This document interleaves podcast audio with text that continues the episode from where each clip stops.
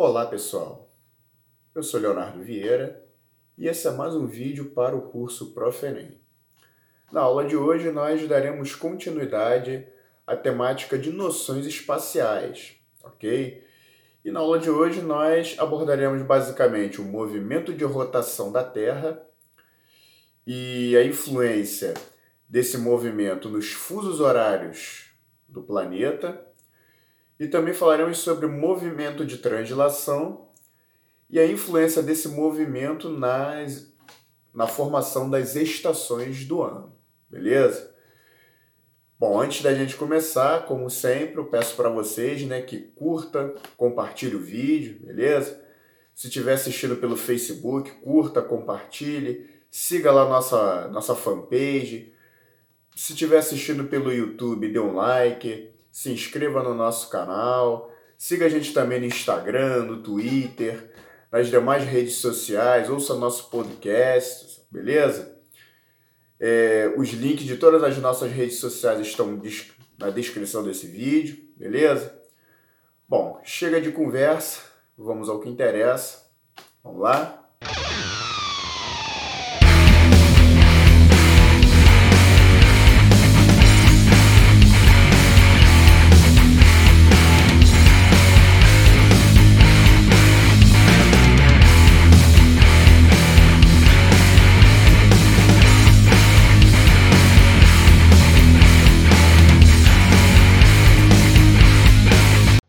Pessoal, então vamos lá. Né? Vamos dar continuidade à temática que começamos no, na aula anterior, falando sobre noções espaciais aí dentro do campo da geografia. Bom, o movimento de rotação e os fusos horários. Né? O movimento de rotação que a Terra realiza em torno do eixo imaginário tem a duração de 23 horas, 56 minutos e 4 segundos. Esse é o tempo gasto para que o planeta realize uma volta completa, uma rotação em torno dele mesmo. Então, como esse movimento ocorre no sentido anti-horário, ou seja, de oeste à esquerda para leste à direita, ele produz a impressão de que são os astros na esfera celeste que se movem ao redor da Terra. É o chamado movimento aparente dos astros, que podemos perceber diariamente observando a posição do Sol desde o nascente no leste até o poente no oeste. Tá? O movimento de rotação é o responsável principalmente pela sucessão dos dias e das noites, e assim pelas diferenças de horários que existem na superfície do globo. No decorrer do movimento de rotação, enquanto partes da superfície deixam de ser iluminadas, tornando-se noite nessas regiões, Outras partes, antes no escuro, passam a receber os raios solares, tornando-se dias, dia nessas áreas. Beleza? Bom, e aqui nós temos uma representação do movimento de rotação, tá? Esse movimento aqui que a Terra faz no sentido anti-horário. E esse aqui é o eixo de rotação da Terra. Note que ela tem um ângulo de inclinação de mais ou menos 23 graus e 5 minutos, né? Que vai influenciar aí, é, também na, no, no, movimento de translação, na sucessão das estações do ano, que veremos mais à frente, ok? Bom, os fusos horários. Para regulamentar as diferenças de horários entre as regiões do planeta, provocadas pelo movimento de rotação terrestre, foi criado um sistema de fusos horários. Por meio dele, os 360 graus da esfera terrestre foram divididos em 24 faixas, ou fusos horários, sendo uma faixa para cada hora do dia. Cada fuso horário compreende então uma faixa imaginária que se estende por 15 meridianos, ou 15 graus de longitude. Né? 360 graus dividido por 24 igual a 15, de um polo a outro do globo. Todas as regiões situadas em um mesmo fuso possui a mesma hora, que vai mudando à medida que passamos de um fuso a outro.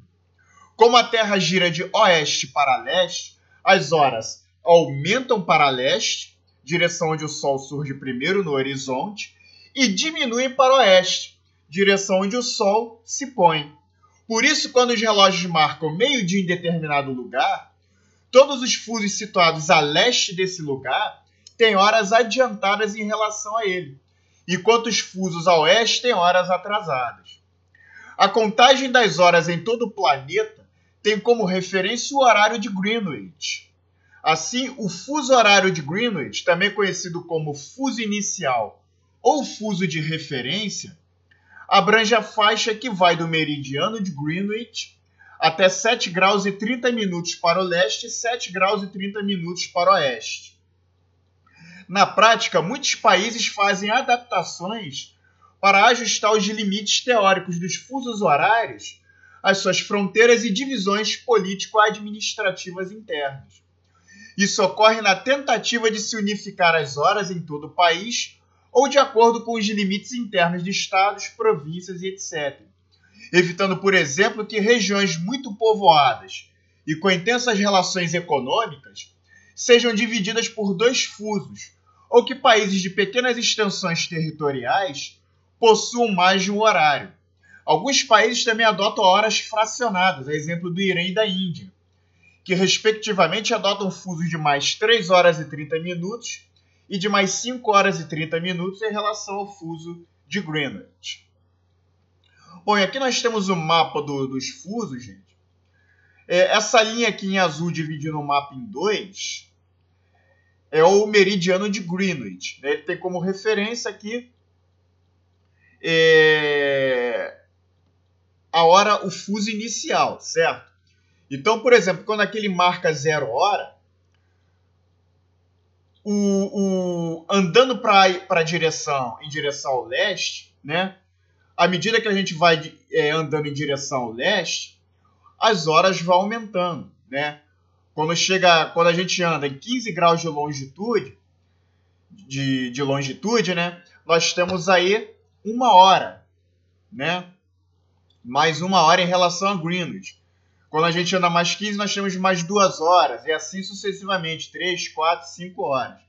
O mesmo em relação ao oeste, os locais é, localizados ao oeste da, do meridiano de Greenwich, ele tem as suas horas atrasadas.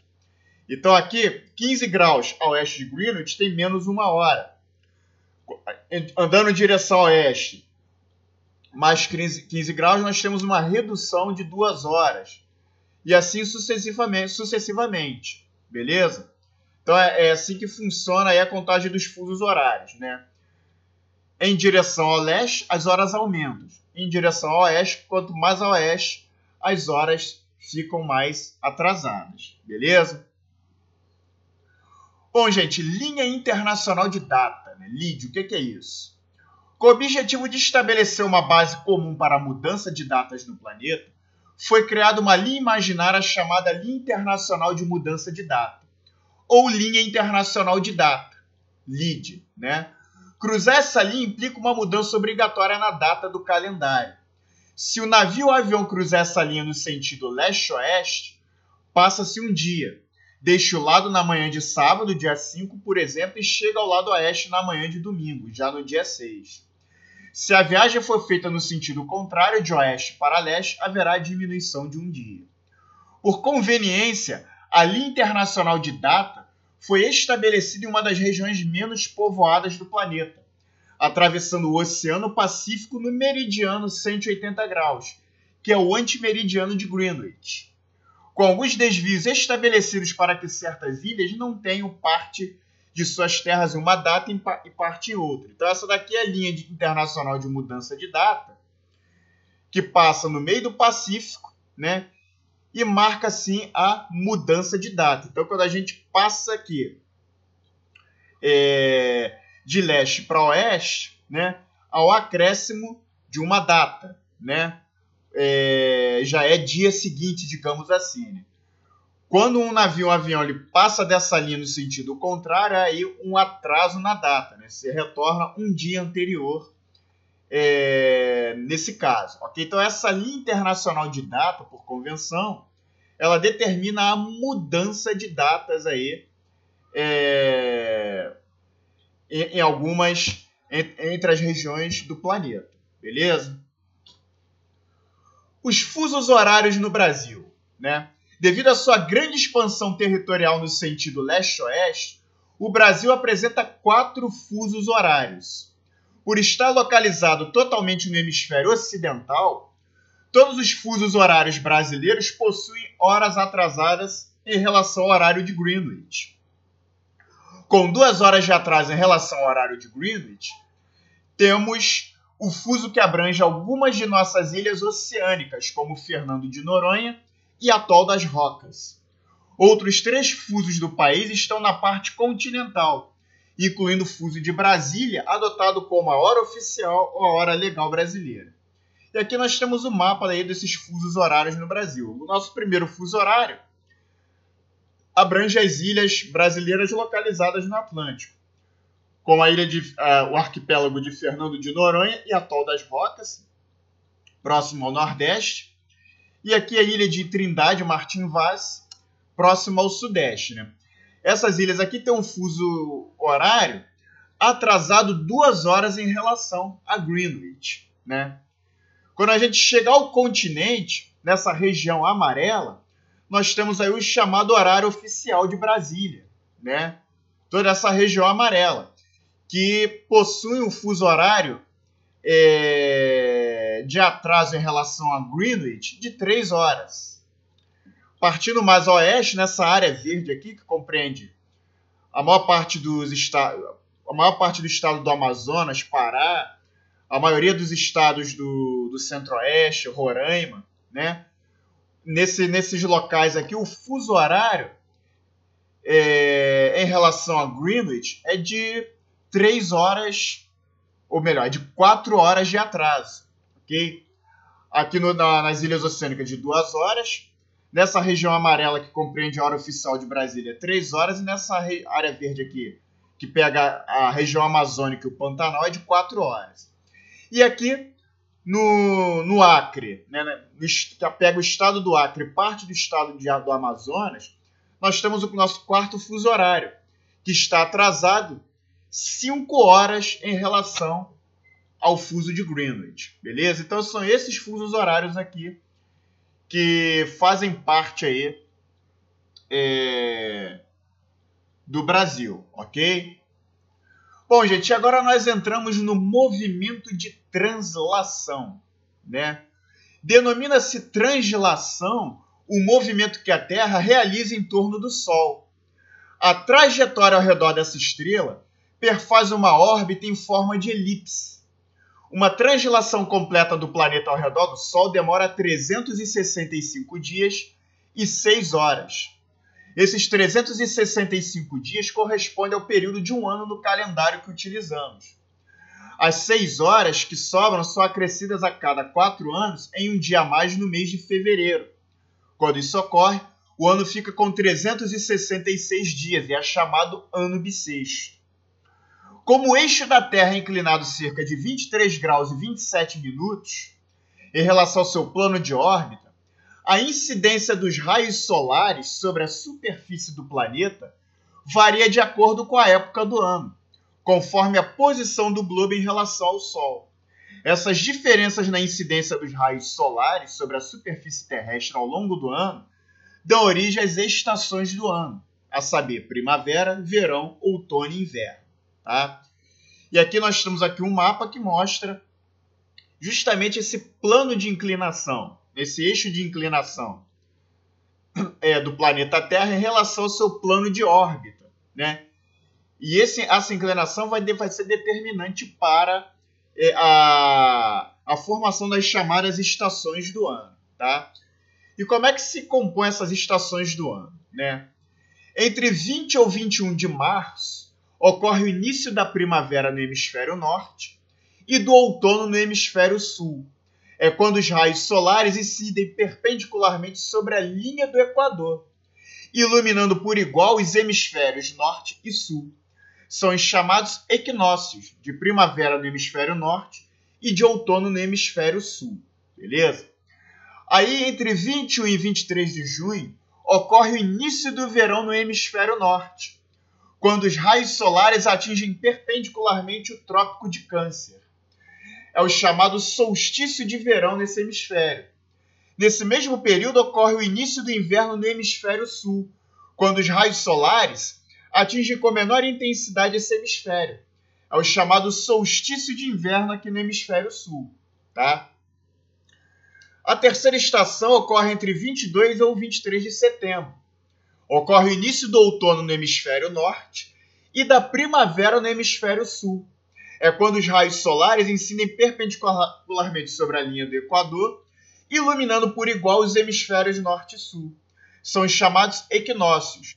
O equinócio de outono no hemisfério norte e o de primavera no hemisfério sul. E por fim, a quarta estação se inicia entre 21 e 23 de dezembro Ocorre o início do inverno no hemisfério norte, quando os raios solares atingem com menor intensidade esse hemisfério, sendo, é, conhecido, sendo conhecido assim o chamado solstício de inverno nesse hemisfério. Nesse mesmo período, ocorre o início do verão no hemisfério sul, quando os raios solares atingem perpendicularmente o Trópico de Capricórnio. É o chamado solstício de verão nesse hemisfério, beleza? Bom, e aqui é, é a representação das estações do ano durante o movimento que a Terra faz de translação. Aqui na figura A nós temos o chamado é, solstício de junho, né? É quando os raios, os raios solares eles é, iluminam perpendicularmente o, como eu direi, o trópico de Câncer, determinando aí o início do verão nesse, nesse hemisfério norte, né? E do inverno no hemisfério sul. É... Aqui na figura B nós temos o equinócio de setembro, que marca o início do outono no hemisfério norte e da primavera no hemisfério sul. É quando os raios solares incidem perpendicularmente sobre a linha do Equador, iluminando por igual os dois hemisférios. Tá? Na figura C, nós temos o chamado solstício de dezembro, que marca o início do inverno no hemisfério norte e do verão no hemisfério sul. Né? É quando os raios solares incidem perpendicularmente sobre o Trópico de Capricórnio, né? É... iluminando com mais intensidade esse hemisfério, ao passo que se inicia o início do inverno no hemisfério norte. ok? é, o solstício de dezembro aí que marca o solstício de inverno, no caso, no hemisfério norte, e o solstício de verão, no caso, no hemisfério sul. E aqui é quando a, o planeta conclui a sua, a sua órbita elíptica, né, que marca assim, o equinócio de março, né, que marca o início do outono no hemisfério sul e da primavera no hemisfério norte, quando novamente os raios solares incidem perpendicularmente sobre a linha do Equador, iluminando por igual os dois hemisférios, beleza? Então é nesse movimento de translação e esse ângulo de inclinação é, da Terra durante essa órbita elíptica que ela faz ao redor do Sol é que nós teremos aí a caracterização das estações do ano, beleza? Bom, as estações do ano e as zonas térmicas, né? Como nós podemos perceber, as estações do ano se sucedem de maneira inversa entre o hemisfério norte e o sul da Terra. Assim, a mesma data que marca a chegada do inverno no hemisfério norte, dando início ao solstício de inverno nesse hemisfério, assinala também o início do verão no hemisfério sul, né, que marca o solstício de verão nesse hemisfério. O mesmo ocorre com os equinócios. A chegada da primavera no hemisfério norte, chamado equinócio de primavera, coincide com o início do outono no hemisfério sul, chamado equinócio de outono e vice-versa. É importante a gente ressaltar também, porém, que as estações do ano são mais marcantes nas regiões temperadas, que se localizam entre os trópicos e os círculos polares. Devido ao formato esférico da Terra, a superfície do planeta não é aquecida de maneira uniforme pelos raios solares. As regiões localizadas próximas ao Equador são atingidas pela energia solar de maneira perpendicular. A mesma quantidade de raios solares passa a incidir com outro ângulo de inclinação em áreas cada vez maiores da superfície terrestre, acarretando menor aquecimento dessas superfícies. Esse aquecimento desigual da superfície do planeta é responsável pela existência de diferentes zonas térmicas, a saber, a zona tropical, a zona temperada e a zona polar. E aqui vamos caracterizar cada uma dessas zonas. Né? As estações do ano na zona tropical. As regiões tropicais, situadas entre os trópicos de Câncer hemisfério norte, de Capricórnio, no hemisfério sul, recebem grande intensidade de luz e calor do Sol ao longo do ano todo. Assim, as temperaturas se mantêm constantemente elevadas ao longo de todas as estações do ano, inclusive durante o inverno. Nessas regiões, como ocorre em grande parte do território brasileiro, as estações do ano são geralmente marcadas por uma estação mais chuvosa e outra mais seca. Né? É o que caracteriza, por exemplo, aí, as estações do ano na região norte do Brasil, por exemplo. Né? Que é a região próxima ali à linha do Equador e que se caracteriza por essa por, por essa por essas estações marcantes, né? uma estação seca, né, e uma estação mais chuvosa. Bom, as estações do ano nas zonas temperadas. Nas regiões temperadas do globo, situadas entre os trópicos e os círculos polares, a quantidade de insolação varia muito ao longo do ano. Nessas regiões, as temperaturas são baixas durante o inverno, inclusive com a ocorrência frequente de neve. No outono e na primavera, as temperaturas são amenas, nem muito frio, nem muito calor. E no verão as temperaturas se elevam fazendo bastante calor. Por isso, nessas regiões, as quatro estações do ano apresentam características bem marcantes. E por fim, as zonas polares. Né? Nas regiões polares, situadas nas latitudes mais elevadas, né, nos, nos, extremos do, do planeta, os raios solares chegam de forma bastante inclinada, o que torna a insolação muito reduzida e mantém as temperaturas sempre muito baixas, em geral abaixo de 0 graus Celsius. Isso explica porque grande parte das regiões polares fica permanentemente coberta por extensas geleiras. Mesmo no verão, quando as temperaturas aumentam um pouco, em média, elas raramente ultrapassam 0 graus Celsius. Então aqui no, mapa nós temos aqui a incidência dos raios solares e a forma como eles se distribuem entre as zonas térmicas. Né? Aqui na zona tropical, também chamada de intertropical, o Sol, ele, os raios solares, eles incidem aqui de maneira uniforme durante praticamente todo o ano. Então nessa região nós temos aqui praticamente uma estação mais seca e uma estação mais chuvosa. Nós não temos é, estações do ano com características bem muito marcantes. Diferentemente do que ocorre nas zonas temperadas, principalmente no hemisfério norte, entre o círculo, o círculo polar ártico e o trópico de Câncer, e no hemisfério sul, entre o círculo polar antártico e o trópico de Capricórnio, onde no inverno a incidência de, de luz solar diminui consideravelmente, né? ocasionando temperaturas baixíssimas, inclusive com ocorrência de neve. Né? No outono e na primavera nós temos temperaturas mais amenas e no verão faz bastante calor. Então nessas regiões as estações do ano elas são bem mais demarcadas. E do círculo polar, em razão do eixo de inclinação da, do, do ângulo de inclinação da Terra, a incidência de, de raios solares nessas regiões, tanto no Polo Norte quanto no Sul, ela se torna muito menor, acarretando aí é, climas frios, nessa, mais frios nessas regiões, né? geralmente não ultrapassando zero graus Celsius, né? o que explica, por exemplo, o fato dessas regiões estarem é, sempre cobertas de geleiras, ok? Então é, é dessa forma que as estações do ano caracterizam as zonas térmicas aqui no planeta. Bom, gente, aqui nós temos um fenômeno muito característico das regiões polares, que é o chamado Sol da meia-noite. Né? O Sol da meia-noite é um fenômeno natural que ocorre somente durante o verão, nas regiões polares dos hemisférios norte e sul do planeta. A explicação para esse fenômeno está na inclinação do eixo da Terra em relação ao seu plano orbital. Com o fim da primavera e o começo do verão, as horas de sol vão aumentando dia após dia, até a chegada do solstício, dia que marca a chegada do verão. Nessa data, o sol permanece visível no céu durante as 24 horas do dia.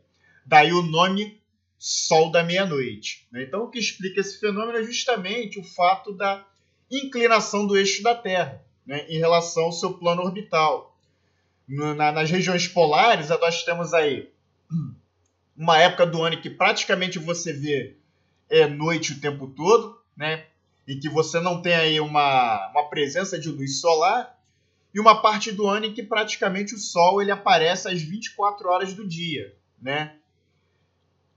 É, geralmente é uma inversão, enquanto no Polo Norte, por exemplo, você há uma incidência, você há, há uma é, é dia praticamente é, durante as 24 horas, né? E no Polo Sul, por exemplo, você vê é, é noite 24 horas, né? E durante uma parte do ano isso se inverte, né? E muito isso muito se explica por em razão do eixo de do, da, da inclinação do eixo da Terra em relação ao seu plano orbital, ok? Então, quando chega o verão nessas regiões, na, nessas regiões polares, o Sol ele fica visível no céu durante as 24 horas do dia. Dá o nome Sol da meia-noite né? E aqui nós temos uma, uma imagem, né, uma sequência de imagens que mostra a região aqui de Nordkap, né, que fica lá na Noruega. Aqui nós temos aqui o Sol às 6 da manhã. Durante o dia nós vemos aqui a presença do Sol, né, e aqui à meia-noite o Sol está firme e forte, né? Ou melhor, aqui é 6 da tarde. Então, o sol ainda forte, aí meia-noite o sol ainda está presente, e seis da manhã ele ainda se faz presente no céu dessa região. Beleza? Então é um fenômeno característico aí da região, das regiões polares. Outro fenômeno típico das regiões polares são as chamadas auroras polares. Né?